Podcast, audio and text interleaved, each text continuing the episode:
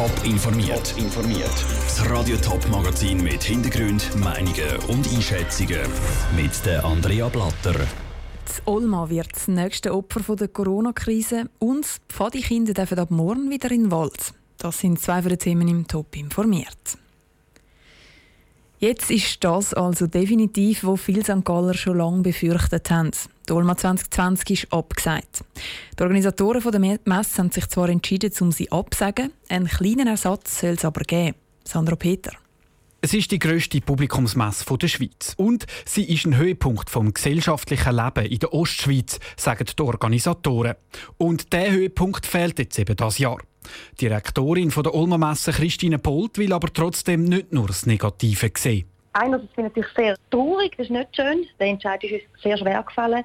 Andererseits ist es auch nicht schlecht, dass wir jetzt Klarheit haben und wir können uns jetzt auf andere Aktivitäten für den Herbst konzentrieren. Weil auch wenn es keine Olma gibt, wie die Ostschweiz sie kennt und liebt, ganz soll der Anlass gleich nicht ins Wasser fallen. Unter dem Motto Olma, einfach Liebe, gibt es jetzt eine Kampagne von den Messeveranstalter, um den Ostschweizer Herbst gleich noch retten, erzählt Christine Bolt. Man darf ja bis zuletzt auch Wunder glauben, oder? Ein Olma, wie man sie kennt, wird es nicht geben, aber ich kann sagen, wir schaffen wirklich ein Konzept, dass man im Herbst der Ostschweiz irgendetwas Lässiges bieten können. Was das aber genau wird, das ist noch offen.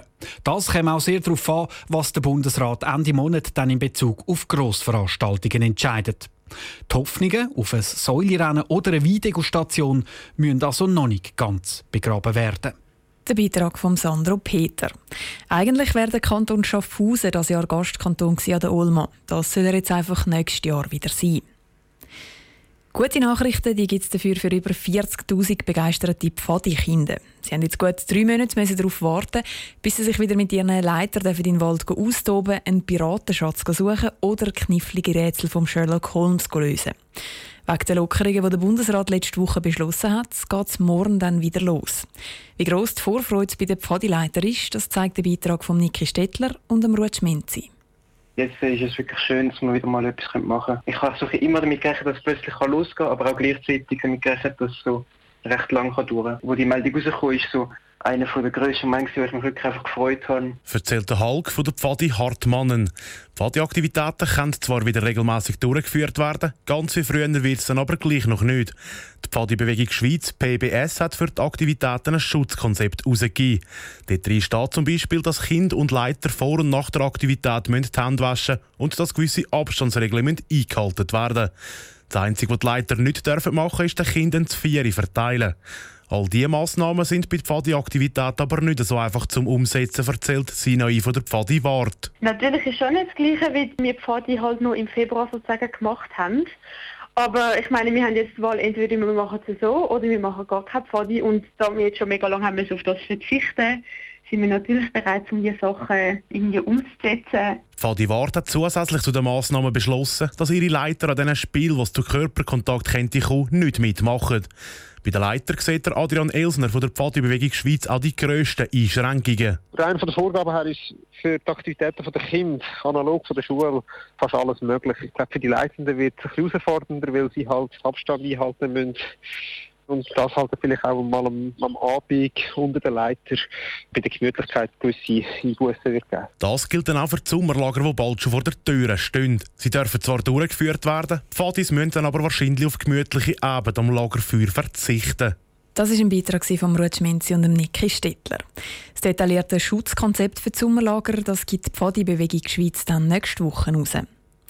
Und morgen können dann nicht nur die Pfadikinder wieder in den Wald stürmen, auch die Casinos haben wieder offen. Ganz gleich wie vorher sieht es dort aber nicht aus. Wie Casino und Corona zusammen funktionieren, Celine Greising hat es nachgefragt. Einem schicken Abendkleid oder in einem Anzug mit einem Drink in der Hand Roulette spielen. Nach zwölf Wochen Corona-Pause gehen die Casinos wieder auf. Aber auch beim Glücksspiel hat es ein Schutzkonzept gebraucht, erklärte Marco Zemp von Swiss Casino. Jeder Gast, der bei uns reinkommt, wir registrieren. Also wir wissen genau, wer drin ist. Und wir wissen auch, wie viele drin sind. Und dann betreffend Plexiglaswände. Wir haben bei den Automaten wir mit Plexiglaswänden wir das, äh, abtrennen. Weil die Dizimeter nicht äh, können eingehalten werden können, ist es geschützt dann mit einer Plexiglaswand. Pro 6 Quadratmeter darf nur ein Casinogast rein, sagt Marco Zemp. Und bei allen Tischspielen, also Poker, Blackjack und Roulette, müssen die Gäste und die Mitarbeiter eine Schutzmaske anhaben. Offen haben die Casinos wieder wie vorher. Im Fall von Swiss Casino teils bis am Morgen am 4 Uhr. Also länger als die Bars und Clubs, die am 12 Uhr wieder zumachen müssen. Das hat von Seiten der Bars und Clubs für massive Kritik gesorgt. Dass darum aber die Partygäste der Clubs nach Mitternacht im Casino weiterfeiern, glaubt Marco Zemp nicht. Erstens machen wir eine Kontrolle bereits am Eingang, wenn die Leute ankommen bei uns, wenn sie sich registrieren können. Wir wollen schlussendlich Leute im Casino haben, die Freude haben am Spiel. Und unsere Bar hat am 12 Uhr zu.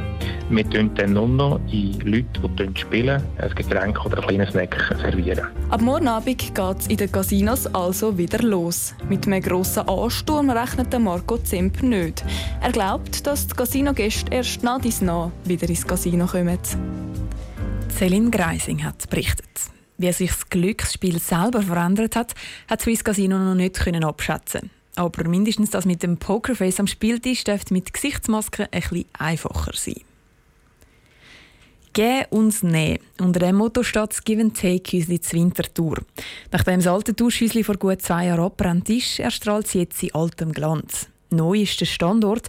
Der ist jetzt nämlich zwischen dem Bühlerrhein und der ZHW und anstatt einem Holzhäusli ist es jetzt ein Glascontainer.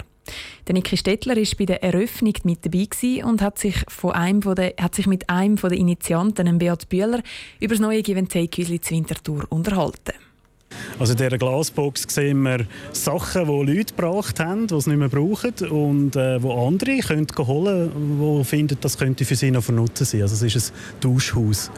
Also das heisst wirklich, ich kann reinlaufen, etwas herlegen und etwas anderes mitnehmen, wo mir, wo mir gefällt. Richtig, also man muss nicht zwingend, wenn man etwas bringt äh, oder etwas holt, gerade etwas auch mitnehmen. Also man kann etwas bringen, jemand anderes kann etwas holen, also ganz offen. Jetzt ist schon eine lange Geschichte jetzt dahinter gewesen, bis das endlich wieder offen ist und so. Wie glücklich sind wir jetzt, dass das endlich, dass wir die Türen haben können öffnen? Also ich bin mega happy. Also wir sind äh, seit zwei Jahren mit dem Projektteam sind wir jetzt unterwegs. Äh, es ist eine sehr zähe Geschichte da und ich bin mega happy, hat es jetzt geklappt. Was hat denn das Ganze so zäh gemacht in den letzten zwei Jahren? Ich habe zuerst gemeint, dass es so ein das Finanzielle wahrscheinlich eher schwierig wird. Äh, aber am Schluss hat sich herausgestellt, dass es Standardsuche ist. Also wir haben äh, über 28 Standardoptionen überprüft und aus verschiedensten Gründen Absagen bekommen. Und da hat es jetzt geklappt nach sehr langer Zeit. Ja, ich bin sehr happy. Ja. Der Beat Bühler im Gespräch mit dem Niki Stittler. Er will solche Give-and-Take-Boxen auch in anderen Schweizer Städten etablieren. So ist geplant, dass es bald auch in St. Gallen eine Tauschbox gibt. Konkret ist da aber noch nichts. Top informiert, auch als Podcast. Mehr Informationen gibt es auf toponline.ch.